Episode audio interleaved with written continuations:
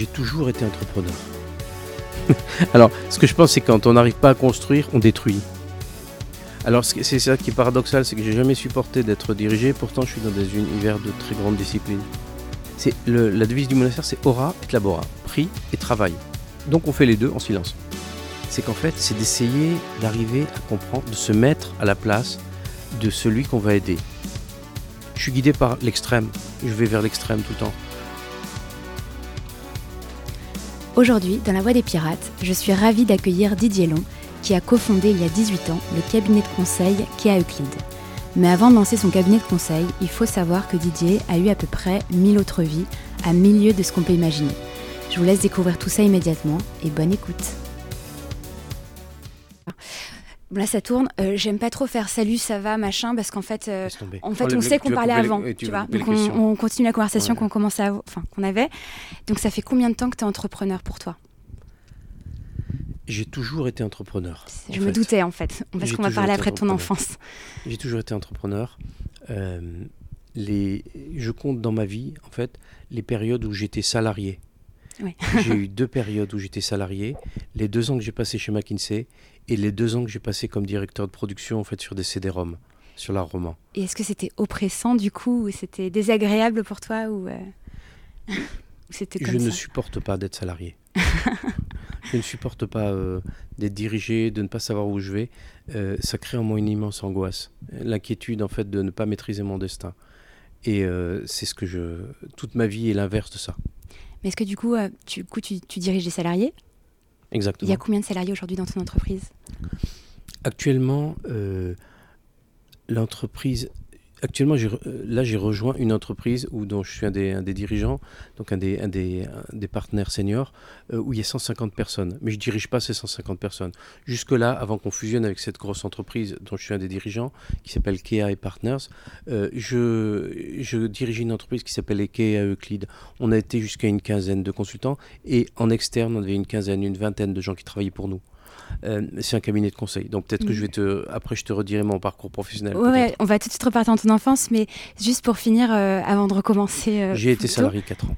Et du coup, tes salariés, est-ce que tu penses que tu les manages d'une certaine façon, à pas qu'ils se sentent trop pressés, enfin en tout cas, à pas ce qu'ils ressentent, ce que toi tu redoutes en tant que salarié? Alors, j'ai toujours visé de. J'ai vécu dans des très très grandes structures mm. comme Michelin, Clermont-Ferrand, mais là j'étais apprenti, c'est encore une autre histoire j'ai toujours donc j'ai vécu dans très, très grandes structures comme ça j'ai vécu dans une firme qui s'appelle McKinsey qui est une firme mondiale euh, comme salarié et j'ai vécu dans une petite société où j'étais directeur de production euh, ce que j'ai essayé toute ma vie, c'est d'être dans des structures en fait de taille assez petite.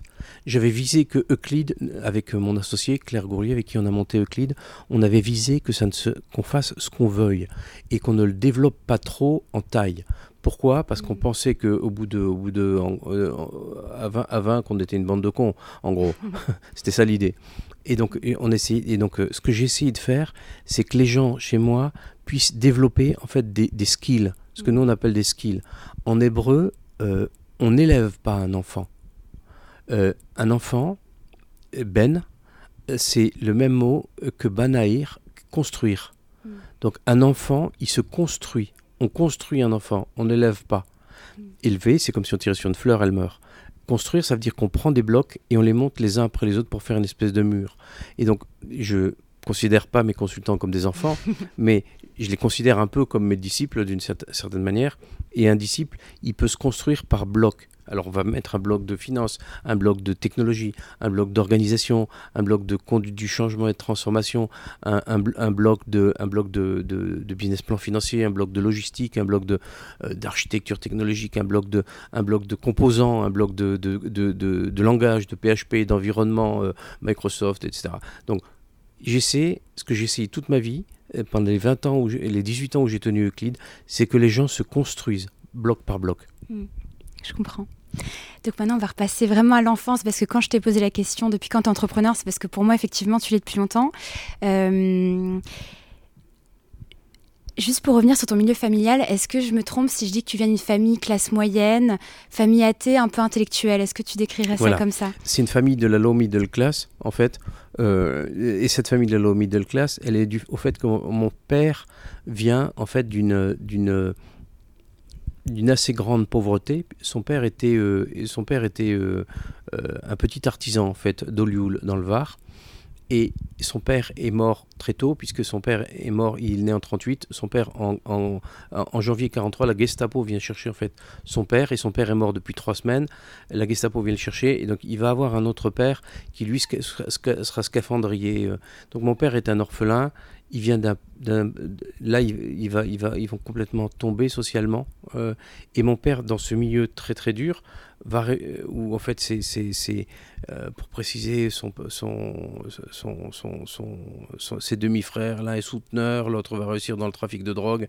Euh, cet homme-là, en fait, va par l'école réussir à devenir ingénieur arts et métiers. Il devient des ingénieur de Michelin pendant 25 ans. Quoi. Donc c'est vraiment un enfant de la République. C'est vraiment un enfant de la République. Et donc il est athée, bien sûr.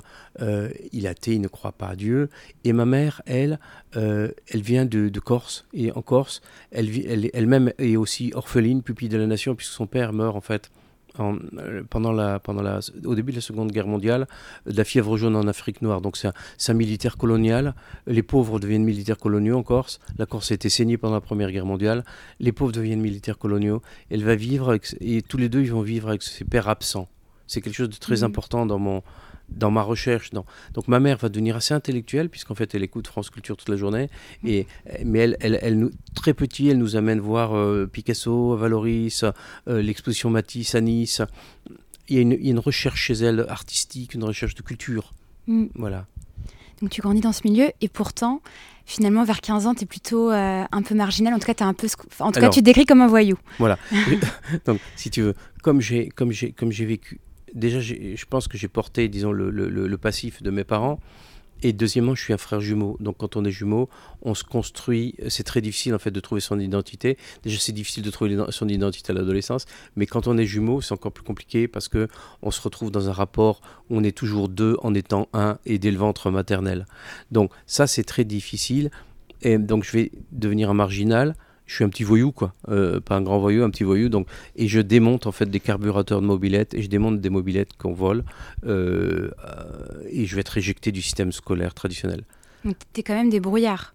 Alors, c'est ça. Euh, c'est ça que je voulais dire par la construction, se construire, banaïr, se construire, c'est que comme je démonte des pistons de, dans, des, dans des chambres de, de, donc de, de, moteurs de temps, où je suis capable de démonter en fait des petit à petit et, des savoir-faire assez, assez, assez bah, fins. du coup, il n'y avait pas euh, Internet à l'époque, sauf si je À l'époque, il n'y a pas d'Internet. Comment est-ce que tu apprends ah ben, J'apprends avec d'autres, donc à démonter des, des, un piston, une, à monter des segments, à sortir un, un, un piston d'un cylindre, à démonter la chambre, la culasse. Et avec tout ça, je deviens assez habile en fait. Dans, en mécanique. Ça sert à quoi euh, de faire ça? C'est pour euh, augmenter la puissance ou ça Ça sert par exemple à, augmenter en fait la, à, à gonfler une mobilette euh, en diminuant la, la, taille de la chambre de compression pour qu'elle ait une, une, une, une, puissance plus forte. Mm. Le, le, voilà, ça c'est juste un exemple parmi mille, mais il y a ça, il y a les, les carburateurs, il y a, il y a, le montage des fourches, il y a le montage. Donc je sais monter, démonter, réassembler, je sais trafiquer, je sais changer des numéros de, de plaques, je sais tout ce mm. qu'il faut faire. Je, pour... je, crois que tu sais un peu fabriquer des petites bombes, c'est ça aussi à l'époque? Effectivement. C'est-à-dire que comme on est assez inventif, en fait, on va mettre toute, toute cette, cette, ingénierie, disons, de base au service en fait de, de, fabriquer des petites bombes en fait pour faire brûler des, un, un des, des, centres-villes. Est-ce que vous y avez réussi? Que vous avez réussi? Non, on n'a pas réussi, mais par contre, là, heureusement, la, la, police a réussi, nous, la brigade des mineurs a réussi à ah. nous serrer. Donc, euh, mm. et donc, on a été interviewé de manière assez musclée, euh, avec une enquête qui était longue, suite à des plaintes, euh, évidemment, de, mm. de, tous ces centres commerciaux. Mm. C'était une, espèce d'idéal anarchiste à l'époque. C'est assez impressionnant parce que je parlais l'autre jour, je parlais avec un élève de 42 qui me racontait que, bon, lui, il doit avoir 19 ans, donc il a dû faire ça il y a, il y a même pas 5 ans. Mais à l'époque, enfin, donc il a construit une petite bombe et il l'a mise sur un rond-point dans sa ville et ça, ça, ça a explosé. Alors, ce que je pense, c'est que quand on n'arrive pas à construire, on détruit. Oui. et, si, et, si, on ne trouve pas la manière de canaliser sa construction et son, et sa, et son, et son énergie, en fait, on va l'utiliser non pas pour construire, mais mm. pour détruire. Mm. Et là, on, bah, ça peut aller très loin. Et c'est dommage, c'est dommage. Mais ça veut dire qu'on n'a pas réussi à construire quand on détruit. Mm. je suis d'accord. Tu vois? Et donc c'est ça qui va me, ça va m'aider parce que quand je vais rentrer chez Michelin, j'arrive chez Michelin, je sais rien faire ils font, et je suis reçu sur des tests psychotechniques, et on me demande de démonter une targette à peine plat. C'est les, les serrures de porte, et c'est euh, il y, a 15 pièces, c'est ridicule à, faire et à défaire. Je fais ça en il, me voit démonter ça, il se demande où est-ce que j'ai appris à, faire de la mécanique. et donc je commence à, leur parler et puis à, montrer que je comprends. Que je comprends. Et là, ils disent, il est très intelligent, on va vous le former. Il dit ça à mon père. Et c'est comme ça que j'en Comment est-ce que tu tombes euh, chez Michelin? Comment est-ce que tu arrives chez Michelin? J'ai dit tombe, mais parce que c'est un peu ça. J'arrive chez Michelin parce que mon père, en fait, est un cadre fidèle de la boîte, qui est désespéré, que lui-même, son père était, euh, était serrurier, et il se dit, il, vit, dans un, il est ingénieur, donc il vit dans un univers. La mécanique l'a sauvé quelque part, donc il se dit, la mécanique sauvera mon fils. Euh, c'est un univers de mécanique générale. Tu vois Et toute ma vie, ça a été d'assembler des choses, en fait. D'assembler des pièces, de, de prendre des, des, des, skills, des blocs, comme un, comme un Lego, où tu vois, petit à petit, à partir d'une chose, je vais faire autre chose, je vais aller vers autre chose, je vais aller vers autre chose. Pour te donner, tu vois, chez Michelin, par exemple, je vais apprendre des choses, euh, je vais apprendre, je vais faire du bureau des méthodes.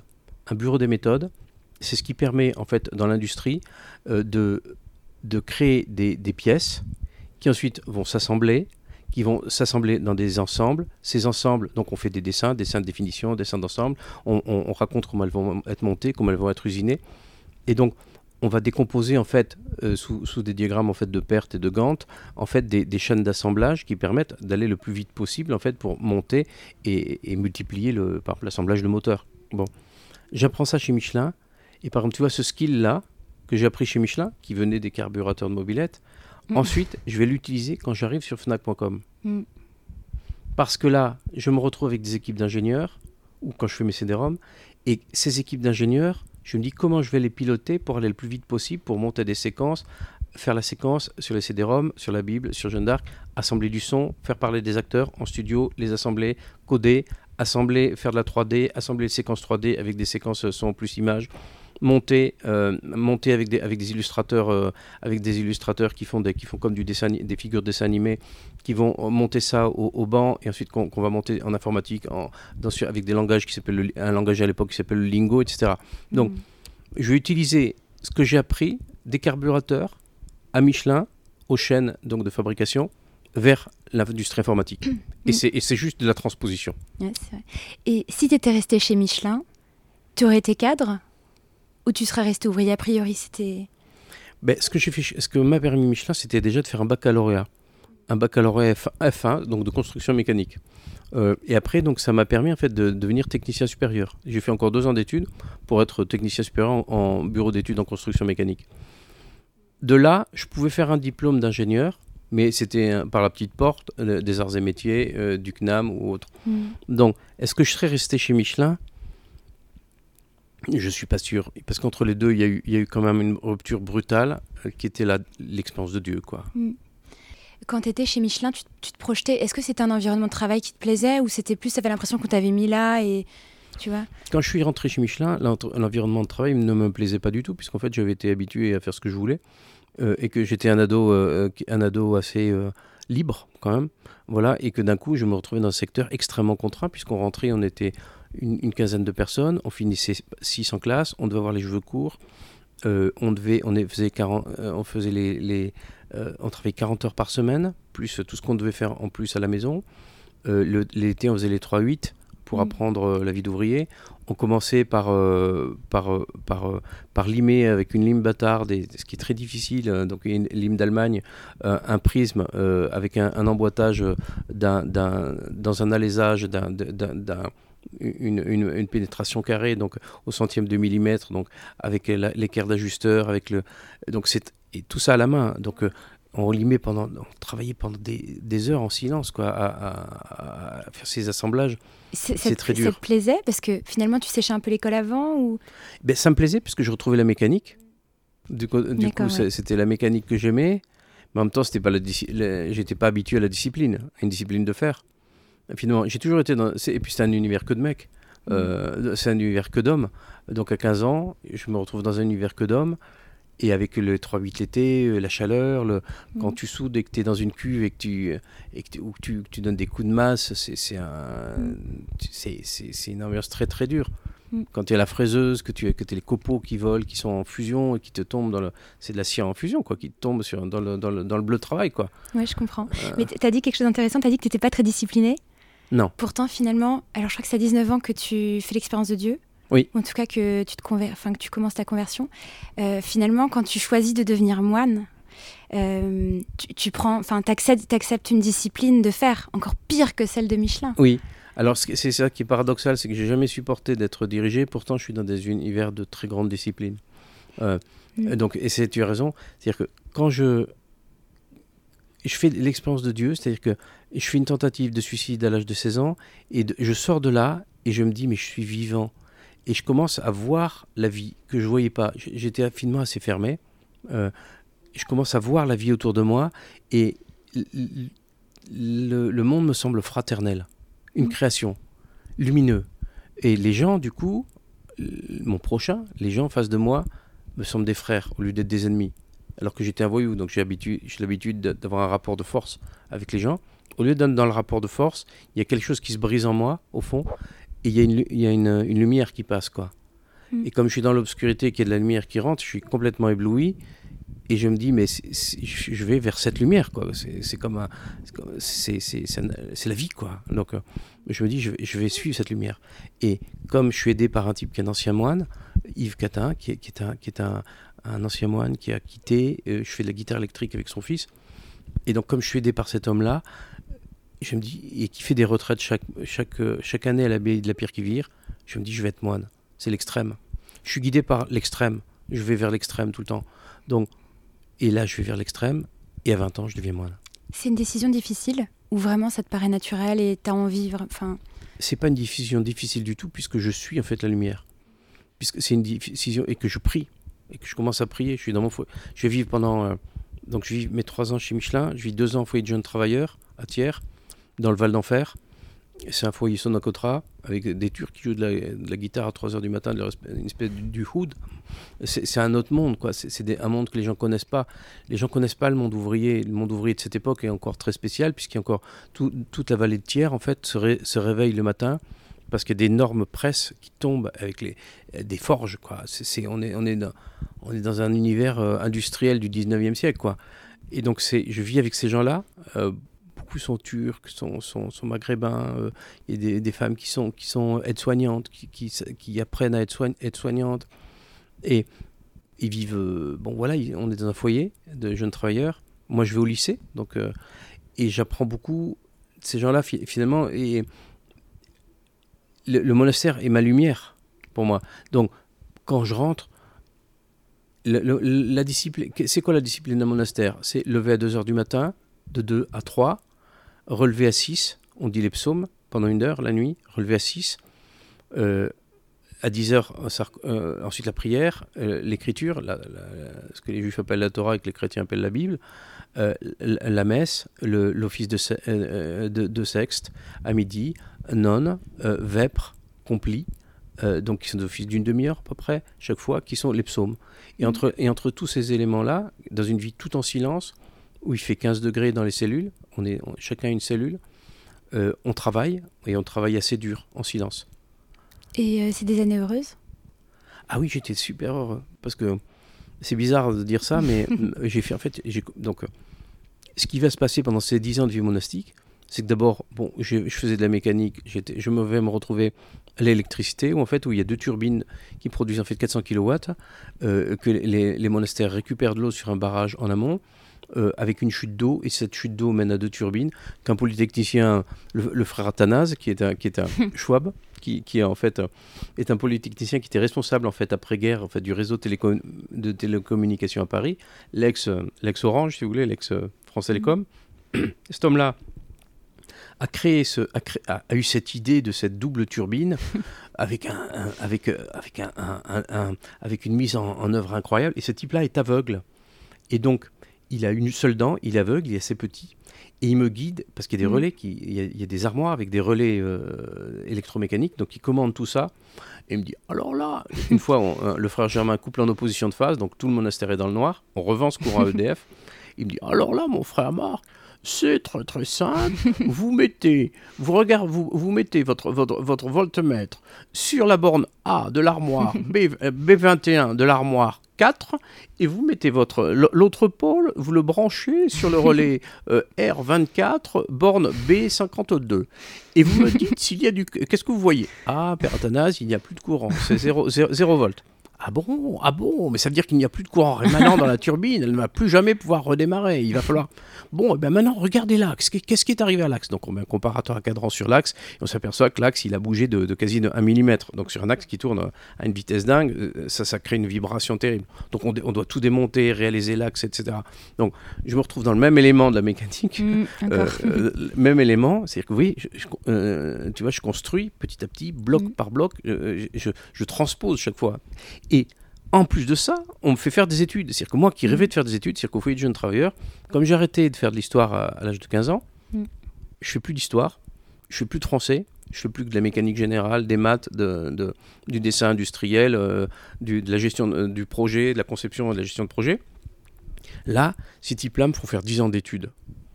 Et 10 ans d'études universitaires oui, comment ça? J'ai fait du latin quand j'étais petit, j'ai fait de l'anglais, j'ai fait de, de, de, l'italien, mais j'ai pas fait jusqu'en quatrième. Mais je n'ai pas, je n'ai pas fait de grec, je, n'ai pas fait de latin, je n'ai pas, pardon, je n'ai pas fait de philosophie, je n'ai pas fait de théologie. Euh, et ils vont me former pendant dix ans. Et je deviens responsable en fait de la formation théologique en fait de ces frères. Donc c'est un moment humainement riche parce que c'est des gens euh, incroyable. Euh, il y en a un, euh, il y en a un, je veux dire, il a perdu son œil euh, en défendant le bunker d'Hitler à Berlin, donc division Charlemagne. et un autre, il est un des responsables de la résistance qui ensuite, après-guerre, se retrouve euh, prêtre ouvrier sous navire, sous pavillon de complaisance, avec un équipage de 17, 17 nationalités, débarqué en 54 avec les prêtres ouvriers. Et c'est, euh, il, va, il part en, comme technicien météo euh, au pôle Nord avec Paul-Émile Victor. Il descend au pôle Sud, ensuite il fait la première église au, pôle Nord. ensuite à McMurdo par moins 78 degrés. Et ce type-là rentre à 40 ans et ces deux, ces deux types sont là. Cet ancien SS français donc un, des, fanatique hein, pour aller défendre, je veux dire, la division Charlemagne, c'est des types qui en, qui en, qui en, mai 45, juste en avril 45, juste avant le 1er mai, rentrent, ils étaient 7000, ils rentrent plus qu'à 300 dans Berlin en chantant le chant du diable et en détruisant des, en détruisant des chars, des chars russes au, Panzerfaust, donc voilà, avec, une arme de précision, euh, un, bazooka de précision, quoi. Donc c'est des fous, c'est des, des, fanatiques, quoi. Et ce type-là était condamné à mort et dit si je m'en si je sors, eh ben, je deviens moine. Et il est gracié en 50, je crois que c'est 52, peut-être que je me trompe sur la date. Il rentre, en tout cas en 52, il, est au monastère, il rentre, et, et, l'autre est aussi au monastère. Et effectivement, la, la, plupart des gens qui sont dans le monastère, il y a plusieurs générations, ils sont tous sortis des guerres, et la plupart, c'est des, ils sortent de l'Oflag et du Stalag, et donc c'est des gens qui ont été emprisonnés par les nazis, qui ont été officiers, qui ont été, il y a une, tension très très forte entre euh, des gens comme ça. Donc c'est une réalité humaine extraordinaire que des aventuriers, euh, le polytechnicien, le type qui a, le type euh, l'ancien SS, euh, les, des, des, nobles, des, des, des, gens, des gens qui sont des voilà, et puis euh, des pauvres, des très grands pauvres, et, puis euh, une, réalité intellectuelle, puisqu'ils vont me former, ils vont me construire, et là je rencontre le frère Mathieu, qui devient mon mentor, et qui, qui va me, qui est un amoureux d'Israël, qui est un amoureux de la tradition d'Israël, qui va me former à l'hébreu, le frère Mathias qui m'apprend l'hébreu, et je, suis formé petit à petit. À une, une espèce de d'évangile juif quelque part. Et alors, euh, en principe, quand, quand tu décides de devenir moine, c'est pour la vie ou c'est euh, la plupart des moines arrêtent au bout d'un moment parce que toi, donc tu as quitté le monastère. Hein, tu n'as pas le droit de quitter normalement. C'est-à-dire que quand tu rentres au monastère, tu deviens novice, ça dure deux ans, on mhm. te donne un nom. Je m'appelais Frère Marc. Tu vois, je faisais 50 kilos, ça n'a rien à voir avec ce que je suis aujourd'hui. Tu vois, je suis devenu Frère Marc. Tu prends l'habit du monastère et au bout de deux ans, tu fais des vœux triennaux. Donc, et au bout de ces trois ans, ça fait au total cinq ans, on prononce en fait des vœux définitifs, on devient professionnel, donc c'est des vœux qui ne peuvent être déliés que par le pape. Et donc c'est ce que j'ai, ce que j'ai dû faire. Mais normalement, au bout de cinq ans d'un monastère déjà, euh, on c'est un reset complet. Hein. c'est, une restructuration complète de la personnalité. on apprend à respirer, à, parler, à s'asseoir, c'est un rythme de vie complètement différent qui est rythmé par les saisons, qui est rythmé par la cloche, qui, est euh, qui, rythme tout euh, par le langage des signes, puisqu'on est dans un monde de silence. Et c'est dans la forêt, c'est très humide autour. C'est l'hiver, c'est l'hiver, c'est humide. C'est un monde avec des arbres comme tu vois dans les films, avec des, arbres qui font 3 mètres de diamètre. Euh, enfin voilà, et, et, tu es dans cette forêt, il n'y a personne à 20 km alentour, il n'y a que les hôtes qui passent. Euh, qui, à l'hôtellerie du monastère. Et donc, c'est une réalité humaine qui est très incompréhensible. De l'extérieur, c'est incompréhensible. C'est la vie du cloître et ça dure depuis. Euh, depuis 15 siècles. Donc, il y a, la règle de Saint-Benoît, c'est une règle qui a 15 siècles. On, on, vit selon cette règle.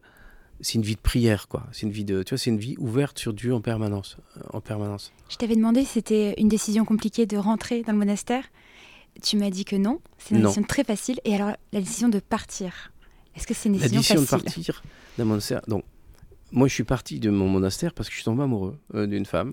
Est-ce que tu as essayé de détomber amoureux? Parce que je sais qu'il y a des méthodes. Est-ce que c'est tu lis la presse. Euh, alors, parce qu'avant ça, tu pensais que c'était ta vie, quoi. Tu pensais oui, je pensais que c'était ma vie. Et, et j'avais aimé avant d'être moine. Tu vois, j'avais fait tout ce qu'un homme peut faire avec une femme et je croyais que c'était suffisant pour comprendre ce qu'était une femme, et ce qu'était un homme, et ce qu'était, qu'était l'amour. Euh, mais, euh, mais non, en fait, non. Euh, et, et, et tu vois, il y a quand même un truc qui s'est réveillé enfin, vers 30 ans, comme c'était le désir d'être père. Ne pas être père pour un homme, c'est difficile. Il y avait ça. mais je ne suis pas tombé amoureux d'autres femmes, quoi. C'est bizarre. Mais pendant 10 ans, je ne suis pas tombé amoureux d'autres femmes ça me venait pas l'esprit. C'était pas. Et là, quand j'ai rencontré donc euh, Marie-Pierre, cette journaliste qui vient faire un reportage sur moi, parce qu'on fait, je suis devenu entre temps euh, éditeur, patron d'une maison d'édition d'art roman qui s'appelle Zodiac. On a fait des CD-ROM. Euh, donc là, je, m'initie à l'informatique. On je fais tourner une imprimerie. Je, deviens un des responsables de l'imprimerie sur des scanners de photogravure. Donc tu vois, je suis passé de la mécanique à la formation intellectuelle. De la formation intellectuelle, j'ai commencé à travailler avec des gens du Collège de France, Guy Brichon, pour faire des, euh, avec euh, Régine Pernoud, avec des grands historiens. Donc, euh, puisque j'avais maintenant ce bagage intellectuel de, de 6-7 années d'histoire et de, et de philosophie et de théologie. Euh, on m'a formé, on m'a formé à l'art, on m'a formé au, on m'a formé à l'édition, à l'imprimerie. Je suis assez vite rentré à l'imprimerie après deux ans d'électricité, euh, les scanners de photogravure, tout s'est digitalisé, le texte. Juste, je te coupe. Quand tu es, quand tu es moine, tu travailles euh, pour apporter de l'argent au monastère. Tu travailles combien d'heures par semaine à peu près? C'est le monastère. Le monastère vit fait du travail de ses mains, dit, dit, Benoît de Nurcy. Donc, ça veut dire qu'il faut travailler. On travaille à peu près 6 heures par jour. D'accord. Pas plus, mais c'est 6 heures très intenses. Oui, et puis si en plus à côté tu. Euh, voilà, c'est mm. la devise du monastère, c'est aura et labora, prix et travail. Donc on fait les deux en silence. D'accord, oui. Et tout l'argent revient au monastère. Hein. Et tout l'argent revient au monastère. Et le monastère qui, au bout d'un moment, gagne tellement d'argent, il le redistribue en fait à des aux filiales qui créent, aux, maisons filles. Donc en Afrique, à Madagascar, on construit des monastères pour euh, à la Buenza au Congo, euh, au Vietnam, à Madagascar. Et euh, la pierre qui vire était la, maison mère de tout un tas d'abbayes aux États-Unis, partout dans le monde entier en fait. C'est ça l'idée. Et donc on va revenir sur ton épouse. Donc tu la rencontres et tu décides de partir. Je la rencontre et, d'un coup je, je, je, me dis c'est Dieu qui me l'envoie. C'est Dieu qui me l'envoie. Tu vois, c'est c'est Dieu qui me l'envoie parce que dans ma tête euh, tout est divin et il n'y a rien de, qui soit pas religieux. Et donc je me dis bah, je vais je vais la suivre. Euh, sauf que, moi, que je, sais rien sauf que je sais rien d'elle. Mm. Elle vient faire un reportage sur moi et puis elle s'en va. Et puis moi je dis rien évidemment. Mm. Et donc je vais voir le père B, je lui dis écoute, euh, Damas, si je, suis, si je tombe, père Damas, si je tombe amoureux comme ça, c'est que je suis, au bout de 10 ans, c'est que je suis plus fait pour être moine. Puis je suis au conseil des doyens quand même. Parce que tu avais rencontré plein de femmes entre temps. Euh, enfin, tu en de temps en, fait, temps, je discutais, je discutais avec des femmes, avec des couples, avec des jeunes que j'ai aidé à, à, se marier, euh, que j'accompagnais au mariage, etc. Donc voilà, c'était pas juste la première femme que tu, femme que tu voyais depuis 10 ans. non, non, non, non. C'était. C'était Mm. Vraiment quelqu'un d'étrange pour moi. Mm. Là, je, je tombais sur quelqu'un d'étrange et je savais pas pourquoi. Alors au début, j'ai cru qu'elle était corse, donc je lui ai demandé, mais non, pas du tout. Je de, mm. ma, ma, famille vient d'Algérie. Ma famille vient d'Algérie. Nous sommes des pieds noirs, des, des Français revenus en 62, et, qui venaient d'Alsace, et mon père vient, vient, de, vient, de, vient de Catalogne. Donc je savais, je comprends pas sur le coup ce qui m'arrive, tu vois. Et alors, est-ce qu'on peut, est-ce que j'ai essayé de tomber amoureux? Oui, sauf que, sauf que parce que normalement, quand un moine tombe amoureux, c'est normal, euh, c'est normal de tomber amoureux, c'est normal de désirer euh, quelqu'un de l'autre sexe, et c'est normal de, de, laisser tomber ça dans le silence. En fait, le, fantasme en fait se déconstruit, tu vois, parce que, parce que ta, projection, petit à petit, en fait, se, se défait. Mais sauf que le problème là, c'est que le désir reste fort, l'attirance, tu vois, et si le désir reste et ce, puisqu'un moine, en fait, travaille sur son désir et sur la construction de son désir, sur ses émotions, etc. Et si le désir continue, on fait comment? Et là, tu vois? Euh, Et là, je, moi, je, dé- je décide en fait de tomber amoureux. À ce moment-là, en fait, je décide de tomber amoureux. Et donc, elle revient trois mois plus tard. Et, euh, et pour venir, elle dit Je suis le journaliste qui est venu de France 2, est-ce que vous vous rappelez de moi? Je dis Oui. Je voudrais vous parler, j'ai des problèmes. Elle vient et, et je dis Je peux pas vous parler parce que je suis amoureux de, vous. Elle me dit Mais moi, pas du tout. elle fait un bond de mètres en arrière. Et donc, je décide quand même de partir après. Voilà. Alors moi, vraiment, je suis curieuse. Quand tu reviens dans le monde, euh, je vais pas dire normal, mais euh, le monde que je connais en tout cas, tu es complètement en décalage. Le monde, Oui. quand Et- je, oui. Combien de temps tu mets pour... trou- Enfin, ton idée, c'est de revenir et bah, de trouver un travail, notamment. Oui. Co- com- combien de temps alors, mis prend comment à tu... travail. Comment tu t'adaptes Enfin, est-ce que tu... Alors- je crois qu'il y a... un- je crois que tu vas au restaurant avec ta future épouse et je- Voilà, alors, drôle. Ce qui va se passer, c'est que ma future épouse en fait est terrorisée parce qu'elle s'est dit mais que- où, où, euh, ce type-là? En fait, elle me raconte qu'elle est en train de divorcer, et que, que son que son mari est parti, Parfait. etc. et mais et elle m'invite au restaurant et donc elle me retrouve parce qu'elle s'est dit j'ai laissé quelqu'un sortir d'un monastère, je suis coupable. Euh, et, et donc elle va me retrouver, si tu veux. Elle me retrouve et, et, euh, en faisant tous les, tous, les, tous les longs de l'annuaire, elle tombe sur mon petit frère et puis elle m'invite au restaurant. Et je me retrouve au totem à Trocadéro, tu vas regarder toute la, la carte et je suis complètement poème. Je prends un peu de chaque. Je sais pas, je, suis- je sais pas conduire, tu vois. Je, Mm. je sais pas. Je, je, je, vois, je comprends, mais je comprends vite. Tu vois, les, Ouais. j'ai- après m'adapter en fait. Mm. Ma force, c'est c'est la capacité en fait de, de m'adapter, c'est-à-dire de construire avec ce, ce qui, ce qui m'a tout, tout ce que j'ai, toutes ces petites briques que j'avais dans ma vie, de les réutiliser. Tu vois, je me fais un classeur avec, bon, ben, je suis artiste, je suis passé à la Biennale de Venise, paf, j'ai un- un- une partie d'architecture contemporaine. Ok, j'ai une partie sur ce que je sais faire euh, euh, comme, euh, euh, comme mécano, comme électricien, comme j'ai fait des plans, etc. Je sais monter une. J'ai une partie avec ce que je sais faire en, en philosophie et en théologie. J'ai une partie avec ce que je sais faire comme éditeur. Et j'ai mis mes petits intercalaires et je me balade partout et je vois bien que je trouve. C'est pas comme ça qu'on trouve un boulot, c'est qu'on peut pas avoir 10 CV à la fois quand on est devant quelqu'un. Mm. et où sortir le CV dont il a besoin. Donc ça, ça, ça intrigue les gens, ils, ils sont très contents de me voir, mais ils me disent tous, mais attends, euh, tu veux être éditeur, mais il n'y a plus d'éditeur. Aujourd'hui, c'est fini, les livres Zodiac, des collections d'un roman avec euh, 50 livres, il y a Masno, il y a Zodiac, c'est fini, il n'y aura plus jamais ça. Et c'est, donc tu, on peut pas t'embaucher. Quoi. Donc, quoi au début, je suis déçu. travail euh, au oui. début, je suis super déçu. Je, je- je suis super déçu, je vais voir les gens, puis les cathos. Et puis là, je rencontre un de mes anciens co-éditeurs qui avait fait un CD-ROM sur la roman et qui me dit Mais tu pourrais être directeur de production pour moi. Je vais faire un CD-ROM sur la Bible, CD-ROM culturel pour le groupe Télérama La Vie. Et je vais faire un CD-ROM sur Jeanne d'Arc. Et c'est une de tes Régine Pernaud. La Bible, tu la connais, puisque tu es historien, du, euh, historien en fait, euh, de, la, de Bible. Et tu la connais, et, euh, le Moyen-Âge, tu connais, puisque tu es un patron de Zodiac. Je dis Oui, mais je sais pas coder. Je vais avoir des équipes, une quinzaine d'ingénieurs à piloter. Il dit, mais c'est pas grave parce qu'ils vont t'apprendre leur métier. Par contre, ils auront beaucoup de mal à apprendre le tien. voilà. Et donc, du coup, je, vais de, piloter ces gens-là. Et, et, et ils m'embauchent comme directeur de production. Mm. Euh, Et ça, c'est un CDI Enfin, c'est un contrat à durée C'est un CDI. C'est un Mhm. CDI. Ils me, me testent pendant, euh, ils me testent pendant euh, trois mois. Et puis après, ça devient un CDI. Euh, ça devient un CDI. Ils me- euh, et, et donc, et je deviens pendant deux, deux ans directeur de production. Ils vont m'apprendre comment on monte du code, comment, comment, comment ils codent, comment ils, ils viennent de ces gens de l'EPITA qui codent en C, qui codent, qui codent dans, dans tout un tas de langages, hein, qui deviennent des, euh, des langages plus, moins- plus, euh, plus, plus faciles à manipuler comme le lingo, etc. On tra- ils travaillent avec, des, avec, euh, avec, euh, avec, avec différents types de logiciels. On, on modélise le temple de Jérusalem euh, sous 3ds Max. euh, donc, euh, donc voilà, euh, avec, donc avec des historiens, avec des. Il y a Michael Lansdale qui est comédien, qui fait les voix. Il y a, y a, il y a en studio, donc je vais l'enregistrer. Donc on monte tout ça. C'est du mécano, tout ça, finalement, Mhm. après tout. Et je continue. Donc je, je reprends ce que j'ai fait avant. J'ai fait de la théologie, j'ai fait de l'histoire, j'ai fait euh, de- du montage, de, de- du, du, du- finalement du, du- de, la, de la gestion de projet. Et tout ça, petit à petit, je sors ces CD-ROM. Voilà. Et après, quelle est la- l'aventure d'après? Alors après, ce qui se passe, c'est comme j'étais, fait, je connais bien le monde de la librairie puisque j'ai une, maison Mhm. d'édition au monastère. Je connais bien euh, le monde euh, culturel et j'ai géré des grosses piles, des équipes euh, informatiques sur des projets importants, sur des projets avec beaucoup d'argent, enfin avec des budgets importants.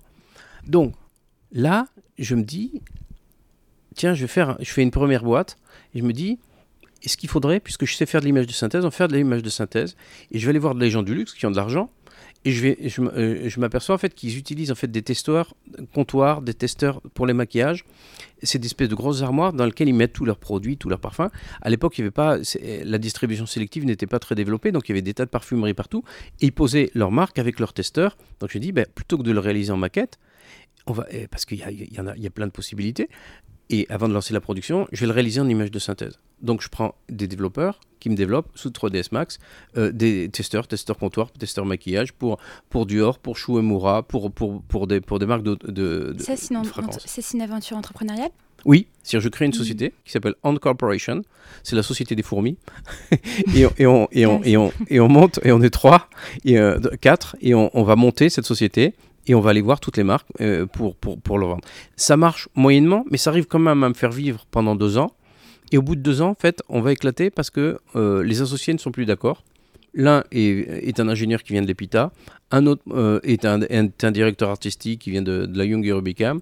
Euh, moi, je suis, je suis un, un directeur de projet, je suis un commercial, et le truc explose. Et on est dans des, on est- on est dans des, dans des, dans des, dans, dans des greniers euh, rue du Faubourg Saint-Honoré. On s'est mis au, au pile au bon endroit. Alors qu'on a ouvert un compte en banque, on a créé la société, on a. Et au bout de deux ans, donc, euh, en fait, il y a un désaccord entre associés. On n'est Voilà, pas d'accord sur pas la même vision, c'est ça qui fait que ça. Voilà, Mm. on n'a pas la même vision de. Et j'ai fait une erreur à cette époque-là, c'est que moi j'ai 51% de la société. Ah, Et ce quand qui est une erreur, Mm. parce que quand il y a quelqu'un qui a plus que les autres, on n'est pas égaux. Et quand on n'est pas égaux, euh, les associations, il y, il en a toujours un qui sent le subalterne de l'autre. Et ça, il Oui. faut pas. Pour moi, c'est une, erreur. C'est une erreur de base. Là, dans- quand tu as monté la société de conseil euh, Euclid il y a 18 ans, je crois, Exact. euh, 50-50 avec ton associé? On était trois, donc on Ah a fait oui. 33, 33, 33. Et après, un associé a décidé de partir et on est devenu 50-50. Donc j'ai fait une société égalitaire. Parce que, alors que, que Claire, qui avait monté la société avec moi, avait 10 ans de moins que moi, elle était, elle était peut-être moins expérimentée que moi commercialement, mais elle avait autant de potentiel que moi. Et surtout, elle sortait de McKinsey. euh, On avait fait Fnac.com. Donc, euh, après, euh, je vais finir sur les CD-ROM. Je Oui, finis oui, les. CD-ROM. Donc, je fais Ant Corporation. Le truc. Et, et là, on m'appelle et on me dit, mais on a besoin d'un directeur de projet pour monter Fnac.com. Parfait. J'avais fait des gros projets culturels, je connaissais bien le monde des libraires, j'avais géré des grosses équipes, je connaissais le monde de l'ingénierie. J'avais appris beaucoup en fait en ergonomie en faisant des CD-ROM, donc sur l'expérience utilisateur, sur euh, les interfaces, sur le, sur tout ce qui est interface homme-machine, euh, Ça, en plus, on parle de ça, c'était les années etc. 90, donc c'était pas des métiers très développés. Non, c'est années compétences, 95. euh, C'était 95. Je sors du monastère en 95. mm. Je me retrouve là-dedans dans les années 97, 98. Ouais, donc c'était pas des compétences qui étaient. C'est des compétences qui étaient très peu développées. Mm, ouais. Et il y avait que, que les gens qui venaient vraiment du monde qu'on appelait à, à ce moment-là le multimédia, Mm. qui développaient ça, donc des ingénieurs, des, des ergonomes, des gens qui étaient des spécialistes en fait de l'interface homme-machine, et, euh, navigation locale, navigation générale. Il n'y avait pas l'internet encore, qui commence seulement à débarquer en France vraiment à partir de 97. On, a, on, est, on est sur nous, sous Netscape. Hein Je sais pas ce que c'est? c'est, c'est, une- c'est une- c'est un browser. Euh, Ah, euh, comme, comme, comme Explorer ou Chrome. Mm. Et toi, t'es même pas ingénieur, t'as as plus le profil commercial Rien. finalement, c'est ça? J'ai un profil commercial et j'ai un profil concepteur. J'ai un profil artiste, ce qui va me permettre de faire. Quand j'arrive chez Neuron, on me dit, pour, euh, qui était la société qui va travailler pour Fnac.com et 01net, on me dit tu as deux solutions. Soit tu deviens directeur de création de l'agence, soit tu deviens directeur de projet. Et je dis non, je deviens directeur de projet, ce qu'ils appellent directeur de clientèle. Donc, qui est une espèce de chef de projet qui fait aussi le commercial du truc. Et donc, je vais monter Fnac.com, 01net. Là, ça devient des très gros projets avec des très grandes entreprises, avec 120 personnes sur un plateau en très peu de temps, euh, qui codent, euh, avec des délais très très courts. Et on a Amazon en face de nous.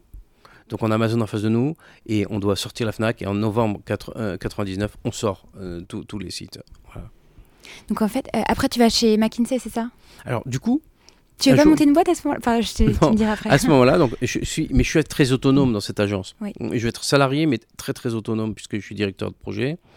Et là, on m'appelle et euh, un, un monsieur qui s'appelle Neil Janin euh, et Bozidar Djelik, qui travaille avec lui, qui a mon âge, euh, m'appellent et me disent voilà, vous ne nous connaissez pas, mais nous on vous connaît, on voudrait que vous, que vous veniez avec votre équipe. Donc il y a Claire, qui sera ensuite mon associé chez, chez Euclid. Il y a un, un Xavier Courtex, qui est un ancien directeur de création de Neuron. Et on débarque. Et chez McKinsey, on- lui, il est en col roulé. Euh, moi, j'ai une chemise orange. Euh, Claire, elle a son, son- une écharpe violette. Et on se retrouve au milieu de gens, tout en costard-cravate.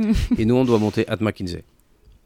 C'est quoi McKinsey? Euh, Alors, c'est la practice digitale de McKinsey. McKinsey, c'est le plus grand cabinet de conseil du monde. C'est une firme globale qui conseille toutes les grandes institutions, les présidents de grandes sociétés, les, fonds de private equity, les, toutes les institutions, tout ce qui a de l'influence passe par McKinsey. C'est le leader du conseil qui a inventé le conseil en management. Euh, ah, juste après la crise de 29. James, McKinsey et son, et, et, son, et, son, et son successeur, euh, euh, Marvin Boer, donc vont inventer le, le, conseil. À partir de la crise de 29, à un moment où on dit mais est-ce que tout ce qu'on nous a raconté, c'est vrai? Qu'est-ce qu'il y a dans ces entreprises? Et ils inventent le, le conseil comme une, une, une, une, le management, donc comme une organisation rationnelle en fait de l'entreprise et de son développement, avec une vision financière industrielle. Donc tu restes deux ans chez McKinsey. J'imagine que ça veut dire qu'au bout d'un an, tu sais que tu vas bientôt partir, que tu prépares un petit au peu bout le, Au bout de six mois, je suis déjà en train d'essayer de créer une société.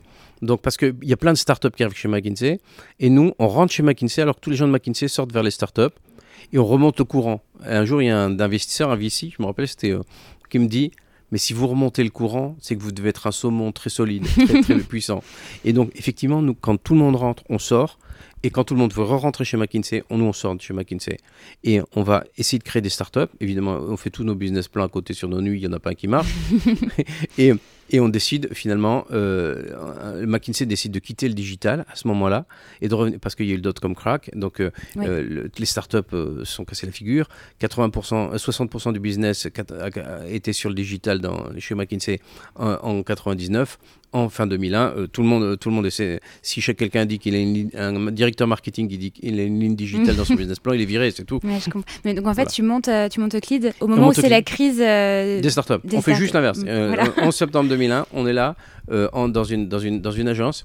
et, on a, et on voit le 11 septembre sur, des, sur un écran de 4 mètres par 3 devant nous, on voit les, les tours, les tours jumelles tomber et nous, on vient de monter, euh, on vient de monter euh, Euclid, et on se dit, mais on a dû se gourer. ouais. bah, du coup, c'est pas difficile de trouver les premiers clients? Il y, a des, y a des moments difficiles au début Au début, en fait, un, un, business angel en fait, nous avait appelé parce qu'il voulait qu'on soit, euh, qu'on soit, que je sois président d'une société qui montait, qui aujourd'hui s'appelle Equancy, euh, qui est devenue un très grand, une très grande agence, une agence de marketing et de stratégie digitale. Euh, avec de la data. Et, euh, et Jean-Paul Lafaille euh, voulait que. Et il dit Mais moi, votre aventure, je veux en être. Mm. Donc on lève 300 000 euros sur un business plan qui n'a jamais été réalisé. et, on va lui rendre, on va lui rendre 450 000 euros quelques années plus tard parce qu'en fait, il n'a il a, il a pas d'intérêt quelque part dans la société. Et cet homme-là va nous aider parce qu'il nous aide à démarrer, il nous, il nous challenge en permanence et surtout, on prend des locaux avec lui. Et donc, il va monter Quancy en même temps qu'il y a une toute petite boîte de trois personnes. Nous, on commence à trois personnes. Et alors, il va chercher des clients de ce côté. Et nous, euh, nos premiers clients, en fait, c'était. Nos premiers clients étaient des clients du retail. Euh, c'est marrant de signer ses premiers contrats. C'est-à-dire qu'on on, va voir les gens de la VAD, et des, gens de la Redoute. Euh, à, l'époque, la Redoute fait 4% de son business sur Internet. Aujourd'hui, c'est 96%.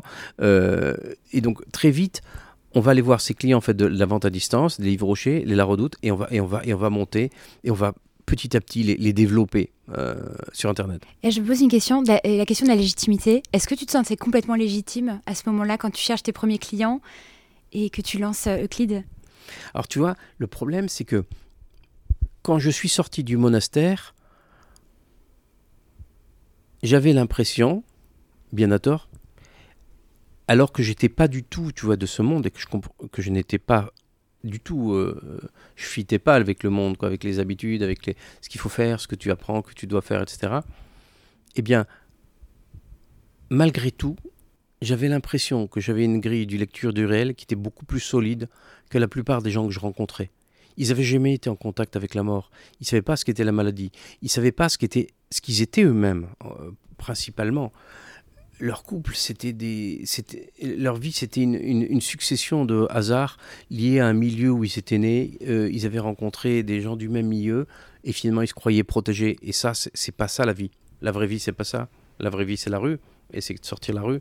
C'est de, de monter de, l'activité et de chercher des gens que tu vas aider. Et si tu vas les aider, tu vas faire des, un business et tu vas faire des contrats. Donc, j'avais une assurance en moi que m'a donné le monastère, qui était une espèce de deuxième paternité, qui était immense et donc, j'ai jamais douté euh, que je serais capable.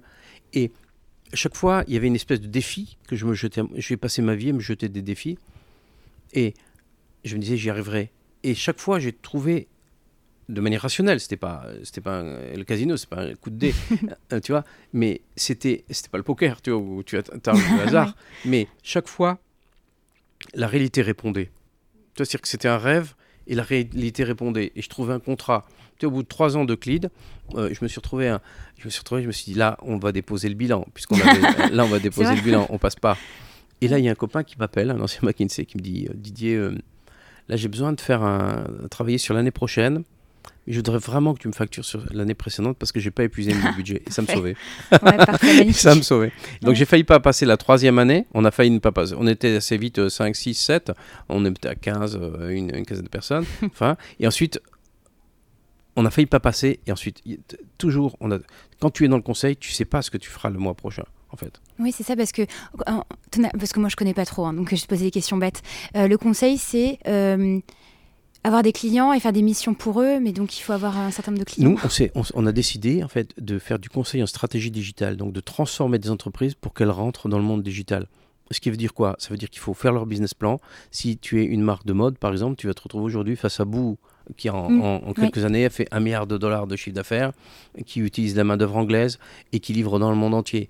Euh, tu te trouves, trouves face à Azos. Et toi, tu as, tes magasins qui rapportent pas euh, avec, euh, euh, et tu et et has-been. Donc, comment tu fais pour te transformer, pour que ton magasin devienne un showroom, un lieu de défilé permanent euh, pour- Comment tu réduis ta taille de tes magasins et comment tu, comment tu, tu digitalises en fait, non seulement tu fais de l'e-commerce, mais tu digitalises tous tes process, de la conception Mm. euh, à la mise en marché, euh, à la relation client multicanal, à la logistique de bout en bout du fournisseur au client, pour réduire tes cycles et pour avoir, pour avoir pour un fast retailing comme Zara, H&M ou Mango, etc.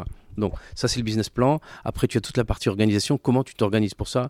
Qu'est-ce que tu, comment tu t'organises au niveau de ta technologie? Tu vois comment tu, comment tu codes tout ça Euh, Voilà et co- comment tu, comment on monte tout ça? C'est ça la grande question. Un client, en moyenne, euh, il- une mission dure combien de temps pour un client, tu dirais? Une mission en stratégie ouais. aujourd'hui ça, ça dure euh, 10 semaines. Ah, C'est très 250 court, 000 ouais. euros. Très très court. hein. C'est assez court. 10 semaines, c'est très, très intense. Si c'est une due diligence, pour savoir s'il faut racheter un business, que ça vaut, c'est 6 semaines. C'est euh, euh, deux semaines, trois semaines maximum. Et ensuite, donc, on est en stratégie, donc on fait le plan de la maison en gros, et ensuite on en assistance à maîtrise d'ouvrage de déploiement. Donc là, c'est de la conduite projet, ça dure deux ans. Ça Ah, peut voilà, coûter quoi, contrats 500 000 euros euh, Ouais. sur, des, sur des budgets d'investissement qui sont de 2 millions d'euros, 3 millions. Et en principe, un client, quand il vient chez toi, a priori, il va pas revenir parce que du coup, tu l'auras fait euh, cette Eh, S'il vient chez moi, il va faire la stratégie en général. Et si j'ai été bon, je vais faire le déploiement en assistance à maîtrise d'ouvrage. Ouais. Mais une fois que c'est fait, en tout cas, a priori, tu vas pas avoir deux fois le même client. Donc, euh, ça va plus de la réputation. pa- si, ou- parce qu'il va revenir, parce qu'il il va, il va, il va grandir. Au début, euh, la redoute, au début, on va les aider pour mutualiser toute leur plateforme à partir de la plateforme, euh, la plateforme nordique.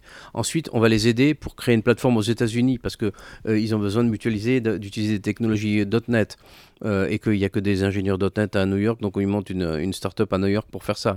Mais au bout d'un moment, Roubaix ne peut plus être servi, alors que la moitié du chiffre d'affaires aux États-Unis euh, digital. Mais le chiffre d'affaires digital, 40% vient du digital. Donc, et les États-Unis ne reprennent plus que la moitié. Et quand ça fait 60-70%, il faut absolument rapatrier tout ça en Europe. Donc chaque fois, c'est un nouveau projet, c'est une nouvelle plateforme qui renaît, c'est chaque fois une nouvelle histoire, une taille différente, une organisation différente. Une, euh, on est dans un monde qui est en perpétuelle recréation avec le digital. C'est ça qui est fantastique. Et toi, en tant que du coup, euh, euh, comment tu dis partenaire senior, c'est ça? Euh, Là, j'étais président de CLID à l'époque, Mm. président de la société. Et du coup, aujourd'hui, ton rôle, tu vas pas faire l'émission. En fait, c'est pas toi qui vas faire l'émission en principe. Moi, Tu je vais chercher le client, je Mhm. structure la démarche. J'ai mes équipes de consultants avec des, avec des gens qui sont des spécialistes, des spécialistes du, du user experience, il y a des spécialistes de, de, de, de- relations clients multicanal, il y a des spécialistes de data, il y a des spécialistes de, de, logistique, il y a des spécialistes de... On assemble cette équipe comme des commandos et on définit euh, ce qu'on doit faire. Et on aide avec les clients, euh, on les aide à changer et, à- et petit à petit à... Et donc moi, je, je, je- je- donc je suis celui qui, à ce moment-là, j'étais celui qui était le garant en fait, de la mission, comme mon associé Claire, de la même manière. Et du coup, tu as un profil très commercial. Moi, je trouve que c'est un des métiers les plus durs. Vraiment. Oui, parce que tu te prends des portes dans la figure toute la journée. Exactement. Ouais. Et, hum, comment t'es devenu un bon commercial et c'est quoi euh, ce qui fait, enfin c'est quoi le, qu'est-ce qu'on doit faire pour être un bon commercial? Parce que je trouve ça très Alors, difficile. J'aime pas le mot commercial, mais c'est un mot qui existe. je pense que le conseil, enfin le, le commercial dans le service, hein, c'est très spécial. hein, c'est c'est qu'en fait, c'est d'essayer d'arriver à comprendre, de se mettre à la place de celui qu'on va aider. Donc, c'est de, de- de- de comprendre c'est quoi son problème C'est quoi son problème Donc, si t'aimes pas les gens, euh, ça va être difficile. Et moi, comme j'ai vécu 10 ans en dehors du monde, tu vois, quand je me retrouve chez Etam, euh, des soutiens-gorge, chez, euh, je vais aider, je vais aider, je vais aider, je vais, je vais aider, je, vais aider la Redoute, je vais aider des marques de luxe, Dior Couture, je vais aider, je vais, je vais aider je, vais aider tout, un tas, de gens de, de l'industrie automobile, de la pièce détachée. Chaque fois, il faut essayer de se projeter dans le contexte. si tu n'aimes pas les gens, tu es mort. Il faut que tu ressentes ce que lui ressent et c'est une souffrance pour lui, c'est une, une, angoisse. Si tu et, quelque part, tu es là pour l'aider à ce que lui se désangoisse et que tu portes une partie de son angoisse et, à résoudre les, problèmes. Donc McKinsey une très bonne école. Euh, define the problem, split, the problem, issue analysis, problem solving.